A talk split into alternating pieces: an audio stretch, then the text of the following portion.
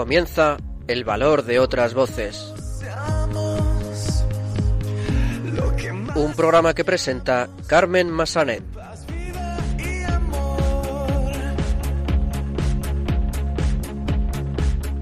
Muy buenas tardes, bienvenidos a una nueva edición de El Valor de otras Voces, el programa de discapacidad de Radio María. Me acompaña, como siempre, en estos micrófonos Silvia Lacalle. Buenas tardes, Silvia.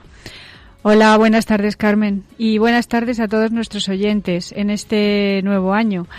Empezaremos el programa de hoy conociendo el trabajo de Atempace, una asociación dedicada a la ayuda y atención a las personas con parálisis cerebral. Una organización que opera en Madrid y trabaja para mejorar la vida de estas personas con parálisis cerebral y sus familias. Ignacio Segura, el presidente de CECO, la Asociación de Ciegos Españoles Católicos, estará con nosotros para contarnos las últimas novedades de la asociación en el inicio de este nuevo año.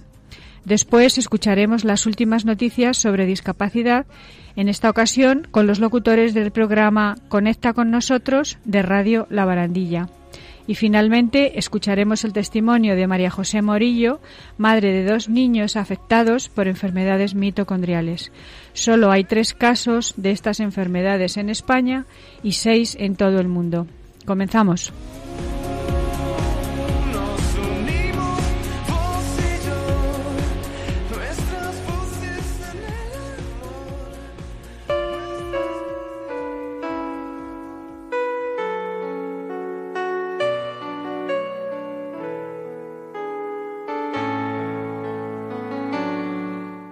En la oscuridad, personas que hacen un mundo mejor.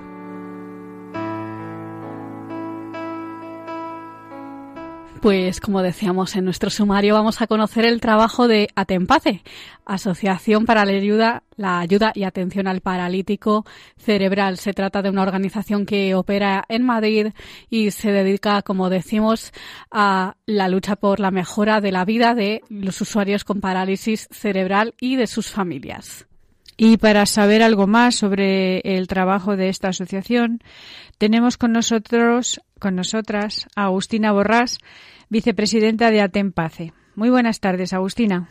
Hola, buenas tardes a las dos. Muy buenas tardes, Agustina. En primer lugar, cuéntanos cómo y cuándo nace Atempace. Bueno, pues Atempaz es una asociación de familias que hace 35 años ya eh, entendieron que querían para sus hijos algo más de lo que la sociedad en ese momento les estaba aportando para su desarrollo como personas, para su rehabilitación y para su integración eh, en la vida familiar, en la vida de relaciones entre amigos, en la vida social, etcétera, etcétera.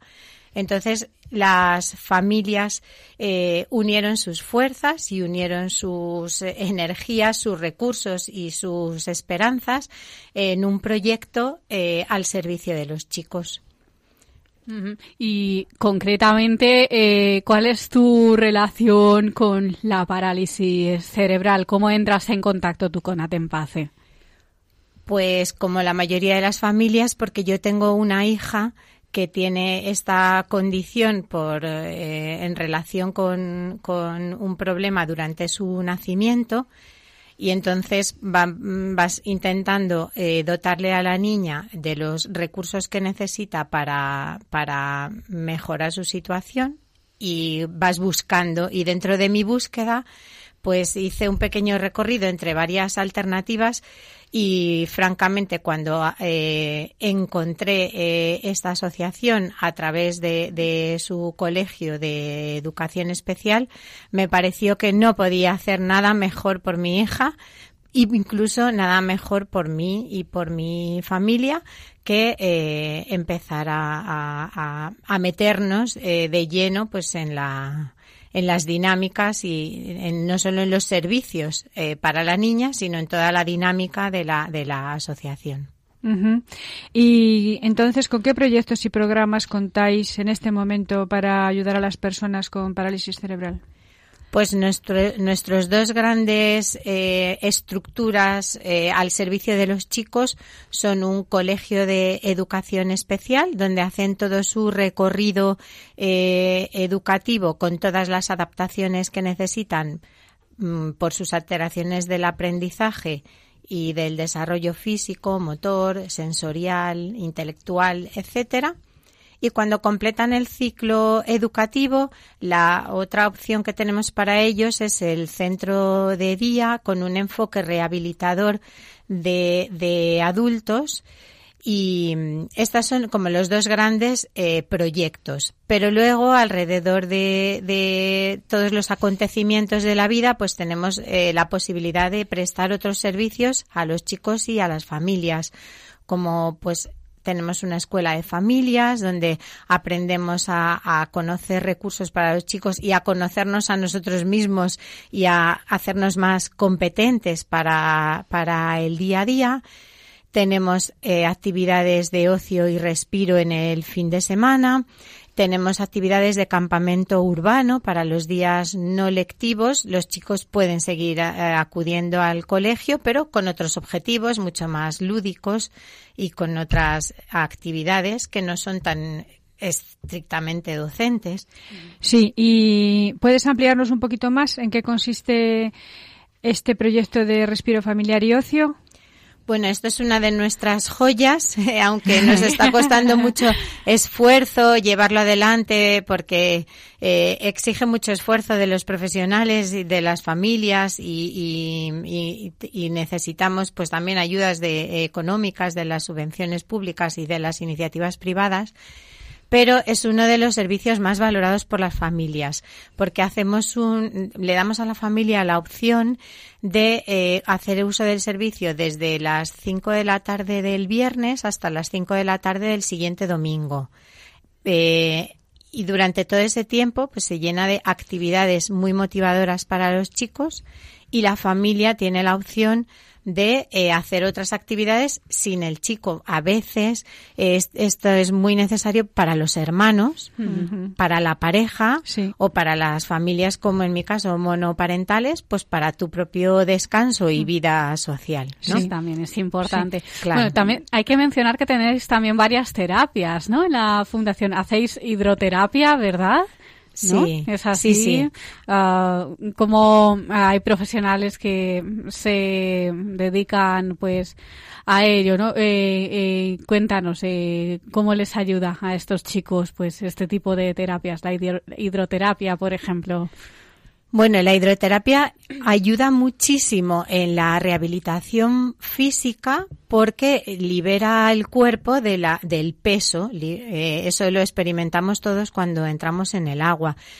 Como uno de los grandes eh, dificultades de nuestros chicos es todo lo que tiene que ver con mover sus articulaciones y su, sus extremidades, enderezar el tronco, eh, eh, sujetar la cabeza, todo lo que tiene que ver eh, de esta funcionalidad en la que se pone en juego los músculos y las articulaciones. Cuando uno se sumerge en el agua, todo eso eh, se libera muchísimo como para poder eh, trabajar con mucha menos resistencia física. Pero eh, ese es el componente, digamos, del objetivo rehabilitador. Pero es que es un entorno absolutamente estimulante para los chicos que se relajan muchísimo y que lo disfrutan sí. muchísimo. Con lo cual, eh, toda esa motivación añadida eh, hace mucho más eficiente la intervención terapéutica. Claro, claro. ¿Y qué métodos tenéis en, en la asociación? Háblanos un poquito de los, del método integrador que tenéis. Bueno, el gran, uno de los grandes logros de los eh, últimos años, diría yo, de los últimos dos, tres cursos, ha sido que nuestros profesionales han sido capaces de construir conjuntamente un, un método de abordaje del chico eh, que eh, en el que todos se han puesto de acuerdo y los profesionales tienen perfiles muy diferentes pero muy complementarios. Está la parte educativa eh, que aportan la, las maestras y las educadoras. Académica, ¿no? Claro. académica.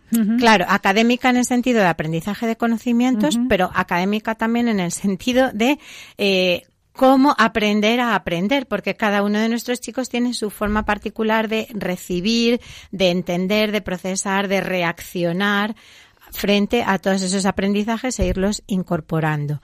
Entonces, eh, el enfoque globalizador del proceso de aprendizaje que aportan las educadoras y las maestras, más eh, el enfoque específico que aportan los logopedas, los fisioterapeutas, los terapeutas ocupacionales o incluso la enfermera, porque algunos eh, chicos tienen problemas de salud eh, que, re- que requieren cuidados específicos de enfermería. Bueno, pues toda esta forma de mirar al chico eh, la han construido en común y han hecho un método de intervención global Qué bueno. que es uno de los grandes valores de nuestra entidad en este momento. Sí, sí, sí. ¿Y en la asociación trabajan solo profesionales o también contáis con voluntarios? Bueno, eh, como vosotras sabéis, eh, todas las entidades del tercer sector somos un nicho maravilloso para poder canalizar todas estas iniciativas de las personas que quieren echar una mano, eh, sea grande, pequeña, con unas habilidades, con otras, y nosotros somos un, un lugar privilegiado para recibir y para beneficiarnos de, de- de todo ese altruismo y, y para aportar la parte que nuestros chicos y, y aportan a los voluntarios. Y entonces si tenemos, eh, ha- hacemos acuerdos con entidades, es muy importante que todas estas cosas estén organizadas, pero sí que tenemos acuerdos con entidades que periódicamente pues nos envían algunos de sus trabajadores dentro de su pues, proyecto de responsabilidad social y vamos buscando tareas adecuadas eh, a, que se puedan realizar pero a la vez buscamos mucho la interacción entre nuestros chicos y esas otras personas, porque ahí es donde se enriquecen mutuamente. O sea, está muy bien que alguien venga y nos ayude a pintar una verja, pero lo más bonito de todo esto es que eh, se establezca una interacción significativa entre nuestros chicos y las otras personas, porque lo importante del voluntario es también que el voluntaria, que el voluntario se lleve un valor y, y algo bueno para su vida en el tiempo que dedica, ¿no? Todos nos beneficiamos ahí. Todos. ¿Y qué requisitos les pedís a los que quieran ser voluntarios de la asociación? ¿Les pedís algún requisito en concreto que deben hacer para ah, trabajar con vosotros como voluntarios? Bueno, eh, les pedimos que vengan con la mente libre de, de prejuicios, porque muchas veces ocurre que cuando uno se eh, enfrenta delante de una persona, eh, por ejemplo, que tiene una silla de ruedas o que necesita comunicarse con un sistema alternativo al lenguaje oral o que ejecuta una serie de movimientos incontrolados eh, que no tienen que ver ni con la conversación que se está manteniendo, pues eh, uno, eh, si es la primera vez que se enfrenta, siente un poco como de sorpresa, ¿no? Y de prevención frente a lo diferente. Y entonces les pedimos que vengan absolutamente permeables a encontrarse con lo diferente, porque al fin y al cabo eh, todos somos diferentes y uno termina enriqueciéndose de las diferencias. Y Agustina, yo me gustaría preguntarte eh, cuál crees tú o cuáles que son los logros más más importantes que habéis conseguido desde que empezó la asociación hasta este momento. Bueno, pues en estos años eh, ya somos una asociación muy madura que tenemos, eh, estamos en un momento como de mucha estabilidad, como para hacer planteamientos de futuro, pero mirando hacia atrás, eh, uno de los hitos importantes fue conseguir eh, construir el centro donde ahora se desarrolla la vida de nuestros chicos dentro de la asociación.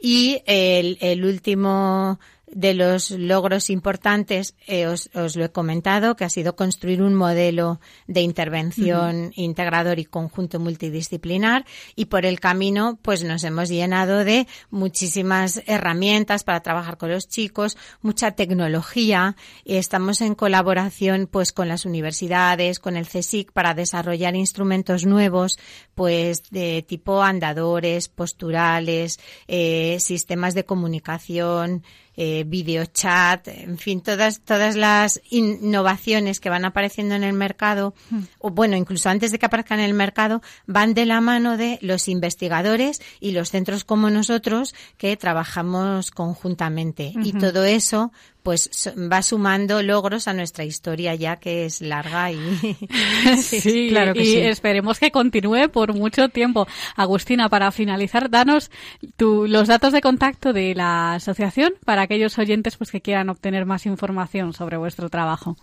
Pues os invitamos a entrar en nuestra página web, que es www.atenpace.org. Sí, lo tenemos. Atenpace con N, porque es de atención, ¿vale?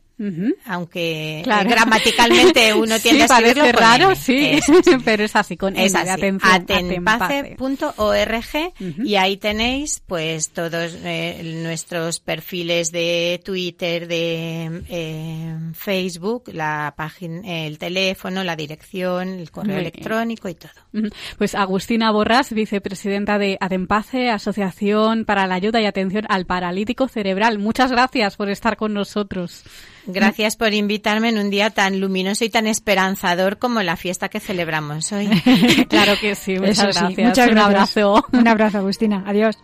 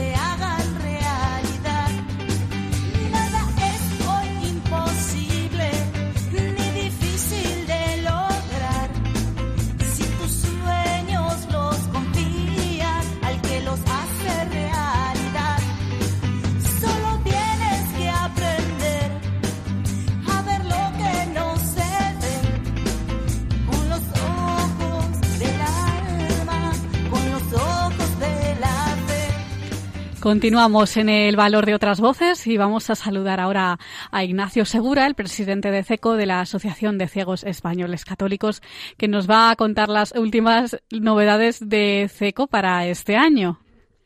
Sí, y entre las novedades más importantes está el lanzamiento de una revista que lleva por nombre La Linterna de CECO. Se publicará tres veces al año y permitirá a todo el público en general estar informado de todo lo que ha pasado y va a pasar dentro de la asociación. Muy buenas tardes, Ignacio. Hola, muy buenas tardes y feliz día. ¿Qué tal, Ignacio? Feliz año, ¿cómo estás? Vivo. Bueno, menos mal, oye. Eh, bueno, Sí, sería complicado hablar desde el cielo. No hay cobertura. Pues eh, cuéntanos, Ignacio, comentábamos que entre las novedades más importantes pues va a ser el lanzamiento de esta revista de la linterna de CECO. Pues, ¿Qué se van a encontrar eh, los lectores de esta revista? ¿Qué secciones?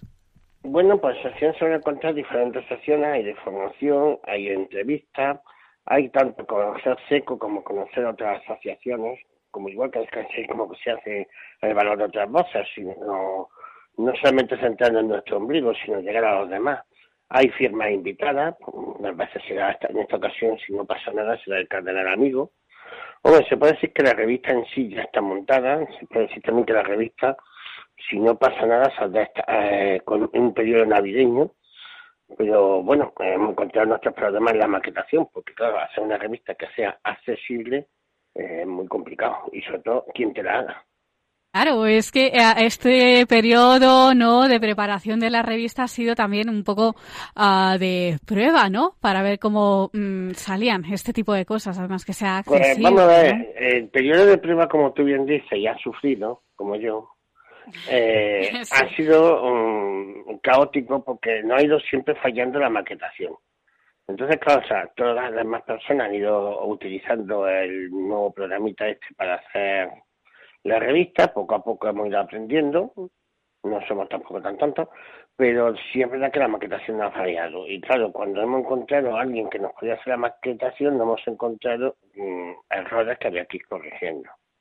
Y eso pues, ha sido a última hora, en unos meses que no son precisamente muy actos, como puede ser el mes de diciembre, que entre el Puente de la Inmaculada, Santa Lucía y la Navidad, pues tú sabes que la gente, la gente trabaja de otra manera, no menos, pero sí de otra manera. Pero bueno, Esperemos que el parto se dé pronto porque ya está uno harto de las contracciones.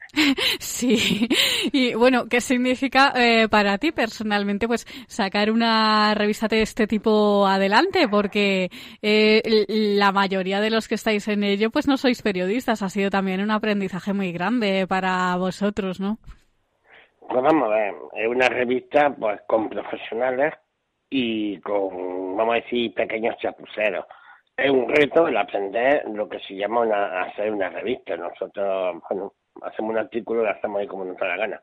Esto de los espacios, las comas, los acentos, los niveles, pues sí, es aprender, pero la vida es aprender. Es decir, lo bonito que tiene estas fechas, y sobre todo la noche vieja, ese paso, es que nos recuerda que cada día Dios nos regala tiempo. A mí me da igual que sean 12 campanadas, 5 que 6 que 8. Es tiempo que Dios regala y tiempo que debemos de ir aprovechando en conocer más lo que tenemos aquí. Y luego, en el aspecto de la revista, pues bueno, que SECO tenga su propia revista creo que es algo muy importante, no solamente para la información interna, que a lo mejor, pues bueno, con las notas que se mandan todos los meses a los miembros de SECO y fuera, pues está bastante cubierta, sino también para una presentación ya de una asociación como, un poquito más seria y tener también pues, algo en lo que la gente pueda ir viendo y nos vea reflejados. Ajá. Ignacio, ¿y qué deben hacer aquellos oyentes que nos estén escuchando que quieran recibir la revista? Dinos. Pues vamos, aquellas personas que no estén ya bombardeadas con nuestros queridos mensajitos de correo electrónico, pueden enviar un, un- un correo electrónico, valga la redundancia, al correo de SECO, que es secretaria arroba seco.org.es. Repítelo de nuevo. Secretaria arroba seco.org.es. Ujú. Y ya entonces se irá mandando conforme vayan saliendo. Ya. Y recuérdanos, como siempre, cuáles van a ser los próximos eventos que vais a organizar desde CECO. Pues bueno, en este mes de enero, ahora el día 14, 15 y 16, eh, vamos a visitar eh, la diócesis de Coria Cáceres y de Medina Badajoz, donde tenemos gente. Eh, también para finales de enero vamos a visitar la diócesis de Granada. Estamos pendientes ya de firmar un convenio de colaboración con la FOAL. Mm, aquí estaría SECO y FIDACA. Y bueno, creo que puede ser muy interesante porque sobre todo es intentar coordinar acciones que estamos haciendo todos muy bien hechas, pero que algunas veces podemos sin querer pisar el callo al vecino. Y luego en febrero, el 4, 5 y 6, visitaremos Oviedo. Y eh, me parece que el 21 de febrero, si mal no recuerdo, creo que era viernes, eh, se visitará Málaga. Eh, Fual, Ignacio, vamos a recordar que es la Fundación 11 para América Latina, ¿no? Que realiza En proyectos efecto, pues, sí. para esta La. FOAL es la Fundación 11 para América Latina y FIDACA es la Federación Internacional de Asociaciones Católicas de Ciegos. Así también, porque con esto de las siglas ya Claro, hay que recordar las hablamos en clave. sí.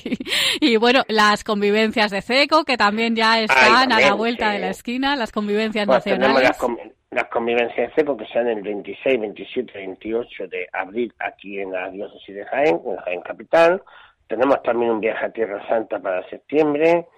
Y bueno, seguimos marchando, es decir, no estamos congelados ni crionizados esperando nada, sino estamos aquí, pues bueno, dándonos golpetazos y teniendo que acudir al Hospital de la Misericordia con el Santo Padre y que nos ponga las tiritas y seguimos para adelante. Sí, Pues sí, así seguimos. Aquí seguimos trabajando. Eh, mm, lo iremos recordando todos estos eventos a lo largo de todos los programas. No pararemos de repetirlo. Ya estarán no, no. hartos de escucharnos. Eh, bueno, Si- pues, Si no acuden, a a- acabarán cortando la emisora. pues Ignacio Segura, presidente de CECO, de la Asociación de Ciegos Españoles Católicos. Muchísimas gracias por estar con nosotros y ayudarnos a difundir pues vuestro trabajo. Pues muchísimas gracias a vosotros y que los reyes no estén dejando cositas a todos. Ujú, muy bien. Si hemos sido buenos, claro. Vale, Bueno, hasta luego. Adiós, Un gracias.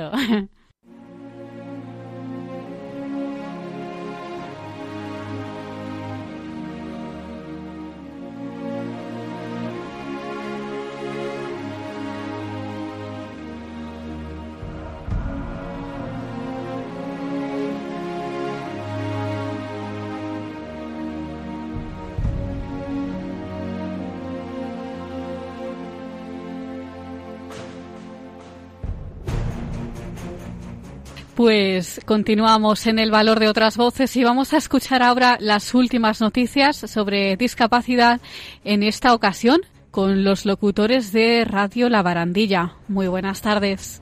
Buenas tardes. Desde Radio La Barandilla, los eh, locutores de Conecta con nosotros, estamos encantados de, estar aquí y muchas felicidades y un próspero y venturoso año nuevo, 2019, para, para Carmen Massanet y todos tus oyentes. Comenzamos. La Gala Inocente recauda más de un millón de euros para niños con discapacidad. Ani Gartiburu, Juan Maiturriaga, Jacob Petrus y Marta Solano presentaron un año más este evento solidario, visto por más de 7 millones de personas. Manu Feijó se encargó de los contenidos para redes sociales. Durante la noche, la etiqueta Almohadilla Inocente 2018 fue trending topic en Twitter. El futbolista Coque, la cantante Ana Guerra o el actor Eduardo Noriega han sido algunos de los protagonistas. Los donativos irán destinados a proyectos asistenciales sobre discapacidad física, intelectual y sensorial. El número de universitarios con discapacidad alcanza su máximo histórico. Hoy un total de 22.190 universitarios con discapacidad. Esta iniciativa cuenta con la colaboración de 78 universidades españolas. Este año ha subido un 6% con respecto al año pasado. También hay un programa de becas. La modalidad presencial es la más solicitada. La Fundación Universia colabora con el apoyo a las universidades. Huawei presenta StorySync. Huawei, líder tecnológico mundial, presentó en Madrid, de la mano de la Confederación Estatal de Personas Sordas, CNSE, su proyecto StorySync, una aplicación que tiene como objetivo ayudar a los niños sordos a aprender a leer para que puedan disfrutar junto con sus padres de la magia de sus cuentos. El acto se celebró en la Casa del Lector de Madrid, con la participación de la comunicadora y actriz Pilar Rubio, embajadora del proyecto StorySync en España. Huawei ha incluido la lengua de signos en su aplicación, dotando a las personas sordas de más habilidades de expresión y favoreciendo el aprendizaje de la lengua escrita. La app StorySync está disponible para todos los dispositivos Android de forma gratuita. Los usuarios únicamente deben colocar su teléfono sobre las palabras del cuento y el avatar Star traducirá las palabras impresas a la lengua de signos. La actividad física retrasa la dependencia y mejora la calidad de vida en la vejez, afirmó en el Palacio de Congresos de Valencia, en el Longevity World Forum, el catedrático de Fisiología José Viñas, de 65 años. No fumar, llevar una dieta rica en vegetales y pescado, beber vino con moderación, practicar deporte y meditar al menos 15 minutos al día podrán prolongar la vida hasta los 115 años. Un ictus lleva al exjefe de marketing de Apple en España a crear una TripAdvisor para discapacitados. La vida de Willy Ruiz cambió el día en que sufrió un infarto cerebral y le postró en silla de ruedas. Cinco años después ha creado la aplicación Mapcesible, en la que los usuarios puntúan desde establecimientos hasta playas en función de si están adaptados y son accesibles. La financiación corre a cargo de Fundación Telefónica. En el 2003 España aprobó la Ley de Igualdad de Oportunidades, No Discriminación y Accesibilidad Universal de las Personas con Discapacidad. Deciros que el 90% de los municipios tienen escaleras urbanas no accesibles, el 67,6% de los semáforos no cuentan con un avisador y el 70% poseen alcorques sin cubrir o volardos mal diseñados. Ocio accesible. Las personas con diversidad funcional se encuentran con la barrera de un turismo no accesible. Sus salidas en el tiempo libre no son una tarea fácil. Cada día se piensa más en la construcción de espacios accesibles. Cada día se lanzan más ofertas de ocio y turismo accesible. Barcelona crea una cooperativa de personas con discapacidad para dirigir 10 kioscos de prensa. La nueva cooperativa será constituida como una empresa de inserción laboral, con un mínimo del 30% de su plantilla en riesgo de exclusión social. Además de periódicos, ofrecerán servicios como intercambio de libros, recarga de móviles. Confiamos en las capacidades de todas las personas, dice Laia Ortiz, teniente de alcalde de Derechos Sociales de Barcelona. 25 personas recibirán formación y asesoramiento durante seis meses. Los kioscos se cederán durante tres años para este proyecto piloto. ¿Cómo se escuchan los fotogramas? Una salida a voz en off se convierte en los ojos de las personas con discapacidad visual, para que no se pierdan cada escena de una película. Esto se hace gracias a PPS Watch Cine. 2018, el año en que las personas con discapacidad conquistaron su derecho al voto. La agenda política de la discapacidad avanza, según el presidente del Comité Estatal de Representantes de las Personas con Discapacidad, CERMI, Luis Cayo Pérez Bueno.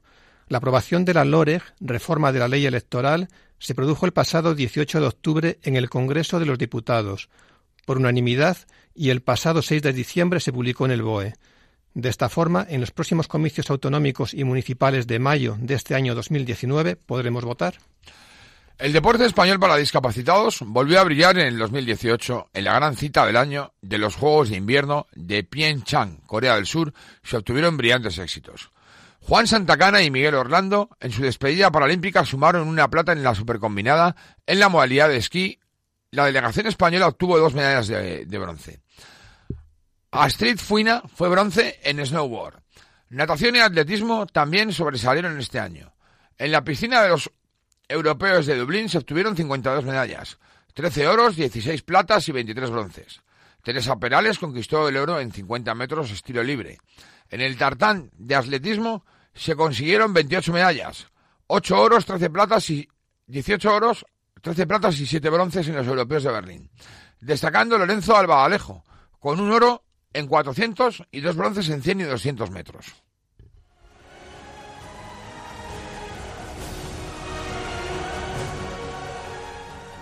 Pues muchas gracias queridos oyentes y de nuevo esperamos volver pronto con vosotros. Feliz año.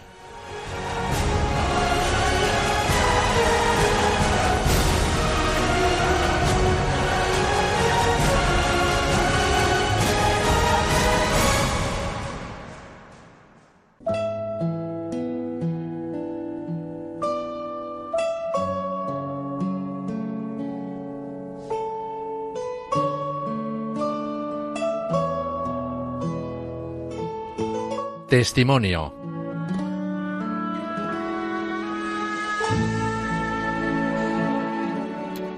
Continuamos en el valor de otras voces y ahora vamos a escuchar el testimonio de María José Morillo. Ella es madre de dos niños que están afectados por enfermedades mitocondriales. Solo hay tres casos de estas enfermedades en España y seis en todo el mundo. Muy buenas tardes, María José. Hola, buenas tardes. Pues en primer lugar, cuéntanos exactamente cuáles son las enferme- enfermedades de tus hijos, en qué consisten. Bueno, pues mis hijos tienen una enfermedad de las denominadas ultra raras. Ellos padecen una hepatoencefalopatía mitocondrial eh, que afecta a un gen, el gen GFM1, y, y esa enfermedad pues le provoca fallos principalmente a nivel a nivel cerebral. Ellos tienen una afectación importante neurológica y también a nivel motor. Mis hijos pues no hablan, no, no andan y pero bueno, dentro de todo lo que ellos tienen son unos niños inmensamente felices y eso sí que es verdad. ¿Qué edad tienen ellos? Pues Manuel tiene 15 años y mi hijo Gustavo tiene tiene 13. Ujú, Y los dos padecen la misma enfermedad, están afectados de la misma manera. Sí, los dos padecen la misma. Mm, Cuando mi hijo Manuel nace, el parto de mi hijo Manuel fue, fue muy difícil, fue muy complicado. De hecho, mi marido no, no pudo pasar a, a paritorio y los médicos en un principio pensaron que, que durante el parto se había producido algún tipo de, de lesión. Yo siempre había querido tener muchos niños, yo provengo de una familia con, con muchos hermanos, mi ilusión era tener muchos hijos, entonces me recomendaron que, que bueno, que tuviera más, que, que- y cuando vino mi hijo el segundo, pues, pues venía peor que el primero. Y fue ahí ya cuando se descubrió, no, no se descubrió la enfermedad, ¿eh? Eh, pues mm, se dieron cuenta de que había algo, de que debía ser genético, y no fue hasta el año pasado cuando yo tuve el diagnóstico de ello. Ah, hasta el año pasado supiste eh, exactamente lo que tenían ellos.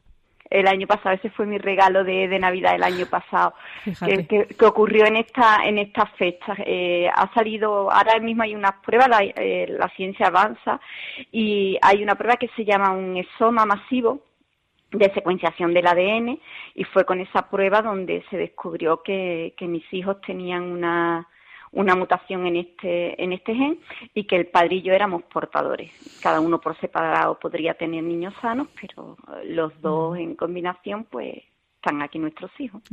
Claro, cuando, ¿cómo os dais cuenta de que mm, algo ya eh, no va bien? Eh, ¿Fue en el momento del parto? ¿Más tarde? ¿Cómo? No, ellos nacen bien, ellos nacen sanos, entre otras cosas porque cuando están en el vientre materno somos las madres las que metabolizamos por ello. Al poco de nacer, eh, al- en el caso de mi hijo Manuel, fue al mes y medio, mes y medio o antes. Mi hijo empieza, lo primero es rechazar el alimento. Mi hijo no, no quería comer y, y lloraba 24 horas al día lo llevé al médico, código del lactante, eh, eh, irritabilidad, eh, y ya al, al cabo de los cuatro meses eh, ingresa en el hospital porque desarrolla un síndrome de West. Y hasta ahí yo el diagnóstico que, que tenía era el síndrome de West. Y con mi hijo el pequeño fue todo mu- mucho más complicado. Mi hijo el pequeño empieza más tarde, empieza a los dos meses y medio, pero a partir de ahí mi hijo se tiró como tres años llorando, rechazando la alimentación. Los médicos no, no daban no, no nos daban esperanza, decía que el niño se iba, pero bueno, ahí está mi hijo, mi hijo Ahí es están los dos. luchador, y están los dos. Lo que pasa es que mi hijo el pequeño está bastante más afectado que mi hijo el mayor. Y cómo, mm, bueno, una vez que sabéis que tienen estas enfermedades, bueno, ¿cómo asumís pues la noticia del, del diagnóstico? ¿Quién, ¿Quién lo lleva mejor de los dos? ¿Tú, tu marido? ¿Os apoyáis mutuamente? ¿Cómo, cómo lo afrontáis? Con mi hijo el mayor, eh, nosotros vivíamos entonces, yo soy de Sevilla, y nosotros vivíamos por aquel entonces en Málaga. Eh, yo recuerdo, después de haber visitado montones de médicos eh, en Sevilla con mi hijo el mayor y que me decían que era alcohólico del lactante, que no era nada, eh, eh, llego a, Málaga, que yo vivía en el Rincón de la Victoria, y conozco a una médica cubana que me recomiendan eh, en el Rincón de la Victoria. Y cuando esta médica lo ve, me dice que, que si nadie me había dicho nada sobre mi hijo. Digo, no, mm, dígame usted, dice, no, es que eh, tu hijo está mal y, te voy a hacer una, eh, el primer día que lo vio, te voy a hacer una carta para el hospital porque tu hijo tiene que ingresar. Tu hijo está haciendo eh, convulsiones del síndrome de West. Con esa carta me voy al hospital y efectivamente mi hijo queda ingresado y está en el hospital como ocho nueve eh, meses. El primero, eh, a ver, eh, obviamente eso supuso un shock en nuestra vida. Primero porque mi marido en aquella época trabajaba eh, 12 y 13 horas diarias, viajaba y yo estaba sola. Además estaba sola en Málaga, en el Carlos Haya. Mi madre tuvo que venirse, mi suegra también, abandonaron sus casas pues, para estar con- conmigo en el hospital. En el hospital era todo como una burbuja, ¿no? No, no, no, realmente no eres consciente de, de lo que pasa. Te vas dando cuenta conforme, porque además tú al principio piensas, ¿no? El duelo ese que pasamos todas la- las madres de niños, imagino con diversidad funcional, que lo primero es la negación, le- los médicos están equivocados, es verdad, yo estoy en el hospital, pero mi hijo cuando salga se va a poner bien, es imposible que mi hijo tenga, tenga nada, porque a simple vista son niños que, que no se les nota nada. Entonces, cuando, cuando va pasando el tiempo es cuando te vas dando cuenta que, que, que sí, que, que la cosa no, que no, que, que realmente él no está siguiendo una evolución normal y, y, y- y viene la fase esa de resignación, ¿no? De, bueno, pues esto es lo que yo tengo y esto es, es lo que hay en mi vida y, y después ya viene la, la- la fase en la que ahora mismo yo, yo ya estoy, que es la de aceptación y, y, y movilización. Yo doy gracias por, por, tener a mis hijos en mi vida. Creo que ellos me han aportado una visión que si yo no los hubiera tenido, nunca jamás hubiera sido consciente de muchas cosas que yo me estaría perdiendo. Ellos me han hecho, yo siempre lo digo, parar, mirar el presente, no adelantarme al, al futuro y disfrutar de las pequeñas cosas que muchas veces nos olvidamos, ¿no? Como lo damos por hecho ni, ni, ni, siquiera lo tenemos en cuenta. Y eso me lo han enseñado ellos. Mi marido, mi marido le costó un poco más, pero mi marido hoy en día es inmensamente feliz con, con mis hijos y, y, y- acepta también la, la situación y somos un- una familia normal y corriente, feliz, con, con todo hombre lo que supone tener dos hijos como, como los míos, pero, pero realmente no- nosotros somos felices. María José, eh, hola. Eh, yo sabemos, Carmen y yo, que uno de vuestros mayores apoyos y ahora también es la Fundación Antonio Guerrero, ¿no? ¿Cómo entráis, cómo entráis en contacto con ellos? Pues mira, cuando el año pasado le diagnostican la, la enfermedad a, a mis hijos, con- yo me pongo en contacto con, con Isabel Lavín, eh, que es la presidenta de, de la Fundación Mencía, que es la otra niña aquí en España que, que, eh, que padecía la, la enfermedad que tienen mis hijos. Ella tiene una fundación y eh, ella estaba recaudando dinero para la, la investigación científica. Entonces ella iba a hacer una, una cena aquí en Sevilla para recaudar dinero para el proyecto Mitocure. Y es ahí, a raíz de, de esa cena, eh, donde yo conozco a Antonio y a Katy. Y, y en esa cena, pues ellos me, me comentan que, que ellos están eh, para formar una, una fundación, que esa fundación va a tener fines diversos, que va a trabajar por la investigación, pero que también va a trabajar por la inclusión principalmente de los niños, tanto a nivel escolar y después más adelante a nivel laboral. Lo, lo cierto es que a mí la idea me ilusiona mucho porque yo, yo soy también orientadora escolar y estaba muy vinculado al, desa- al trabajo que yo desarrollo. Y, y la verdad es que para mí me hizo mucha ilusión y, y rápidamente tanto Gustavo como yo dijimos dijimos que sí y, y ahí estamos embarcados en, en esta fundación que está haciendo cosas estupendas por, por todos los niños con, con diversidad funcional y también por la familia. Yo en la fundación, la parte que, que, llevo es la de la formación y el apoyo a la familia, porque es la formación también que, te- que tengo. Yo soy pedagoga y psicóloga, entonces pues esa es la parte que yo, que yo domino. Y, y la verdad que estamos súper entusiasmados. Sí. Y bueno, ahora cuéntanos eh, cómo es un día a día, el día a día en la vida de tus hijos. ¿Van al colegio? ¿Qué, a- qué actividades de ocio hacen? Mis hijos van al ¿Van cole. afectados? ¿Van a algún colegio de educación Sí, ellos van a un especial? colegio de educación especial. Ellos van a- a- en Sevilla al Mercedes San Roma, la antigua Benvaso. Porque cuando, durante los primeros años de mi hijo Manuel lo tuve en integración en un colegio de hasta los seis años.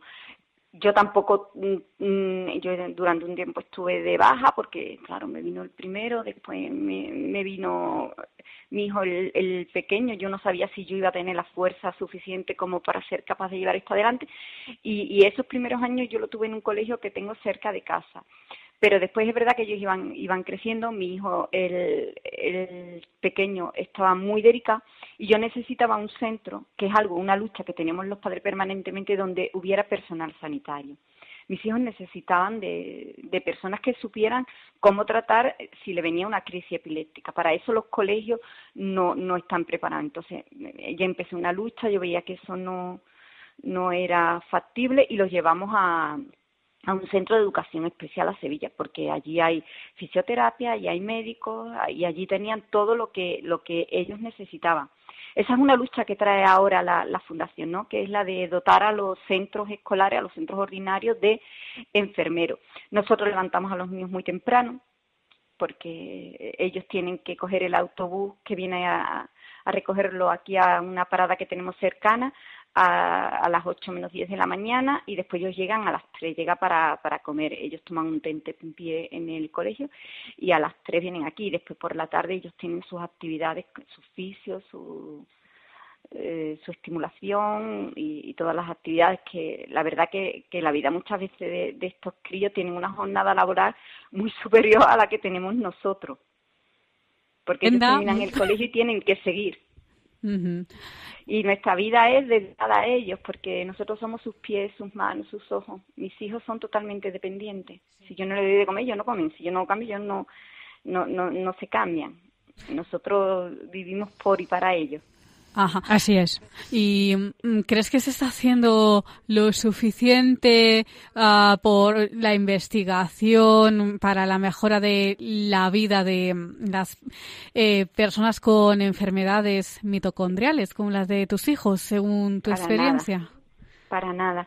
De hecho, lo que, lo que se mueve es a, a fuerza de mucho trabajo por parte de los padres. Los padres nos tenemos que preocupar, además de sacar adelante a nuestros hijos y cuidarlos, de todo, de todo lo que las administraciones consideran secundario. La, hoy en día no, no se financia la, la investigación, y menos para enfermedades tan minoritarias como la que padecen mis hijos. Eso tenemos que ser los padres. Mm, Yo tengo la, la suerte de poder haber contactado con esta fundación, haberlo hecho anteriormente con la Fundación Mencía. Aquí hay un grupo de madres en, en Sevilla con enfermedades mitocondriales que nos hemos unido todas y estamos luchando por la investigación científica y por el proyecto Mitocure. El profesor Sánchez Alcázar de la UPO pues está investigando eh, el grupo de enfermedades mitocondriales y, y, y lo cierto es que es un tipo de, de investigación personalizada donde él va buscando eh, fármacos que le, que le vienen bien al niño en cuestión. Y, está haciendo un, un- un trabajo importantísimo. Y yo espero que él me ha dicho que probablemente para primavera ya haya algunos resultados parciales. Yo sé que, mi- que lo de mis hijos ya no tiene cura porque el, el daño está hecho a nivel neurológico. Pero si yo, yo se lo digo a él, digo, si, si un fármaco coin- eh, consigue eh, pararle las crisis epilépticas a mis hijos, si, si el aporte de, de energía que necesita el cerebro se lo, se lo damos con ese fármaco, yo ya habré, habré ganado mucho. Yo no, mis hijos, bueno, y yo también, obviamente, en calidad de vida. Claro. Eh, ¿Y mm, cómo ves el futuro para ellos? ¿Te preocupa su futuro? ¿Qué pasará cuando no estéis vosotros? Me preocupa. Yo creo que no hay ninguna ninguna familia con niños con diversidad funcional que eso no le preocupe. También es verdad que durante mucho tiempo, y, era lo que te explicaba al principio, yo vivía mucho de cara al futuro, qué, qué ocurrirá, qué ocurrirá, y, eso a, ve- a veces no nos permite vivir el presente. Entonces yo hace tiempo que, que, que trato de no centrarme en el futuro. Me preocupa, sí. Y, y, y para ello, pues, pues estamos luchando ahora también a través de, de la fundación, ¿no? De, para tratar de construir eh, centros para cuando nosotros no, no estemos. Que sea la fundación la que, la que pueda velar por el bienestar de nuestros hijos cuando, cuando, cuando no estemos. Pero sí, a todos los padres con niños con diversidad funcional, creo que es la, la mayor preocupación cuando uno mira hacia el futuro.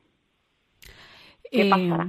Sí, pues María José, para finalizar, nos gustaría que dieras un mensaje pues a esos padres que están en una situación como la vuestra para que no se rindan, que no dejen de luchar para seguir adelante.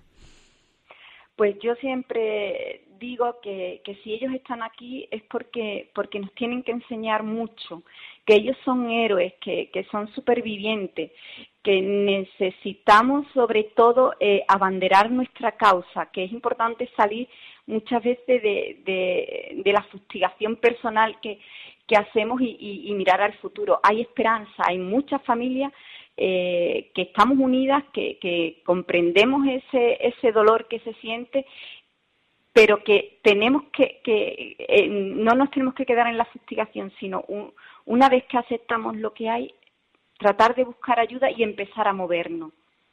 Porque, porque hay esperanza, la investigación está ahí Y a lo mejor mis hijos ya la ha cogido mayor, pero probablemente el niño que nazca en un año o en dos, para ese niño sí que haya esperanza. Y ahí es donde, y a lo mejor nuestros hijos están aquí pa- para hacerle la vida más fácil al que venga después. Lucha siempre y mirar hacia adelante y tratar de ser feliz.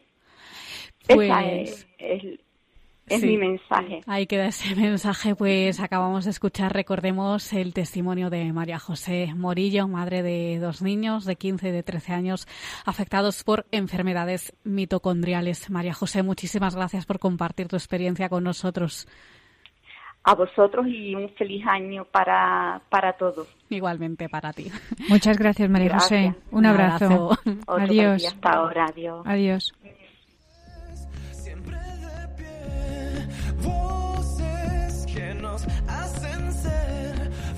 Yo, nuestras voces en el amor, juntos. Hasta aquí la edición del Valor de otras voces.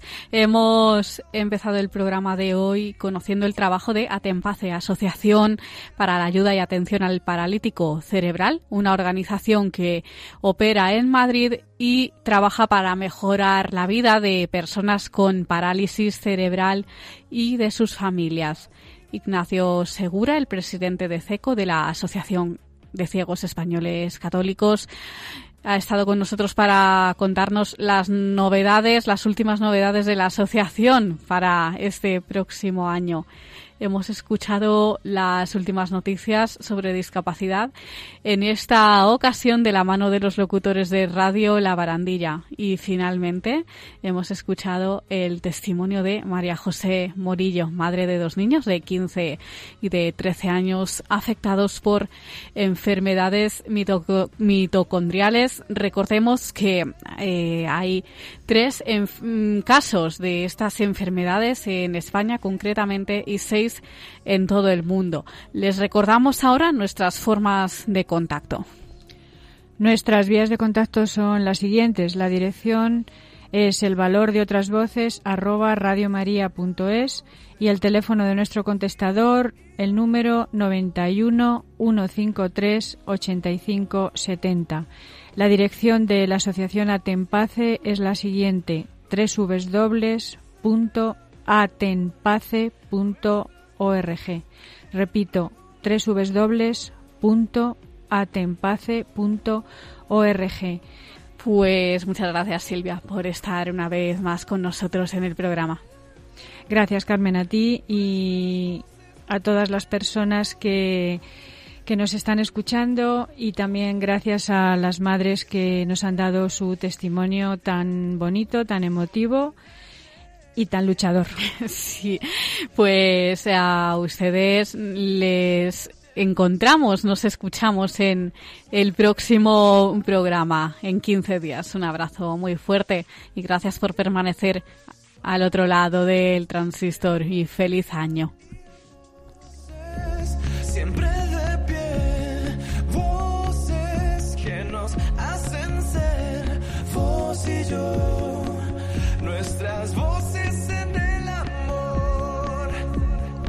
Han escuchado El valor de otras voces,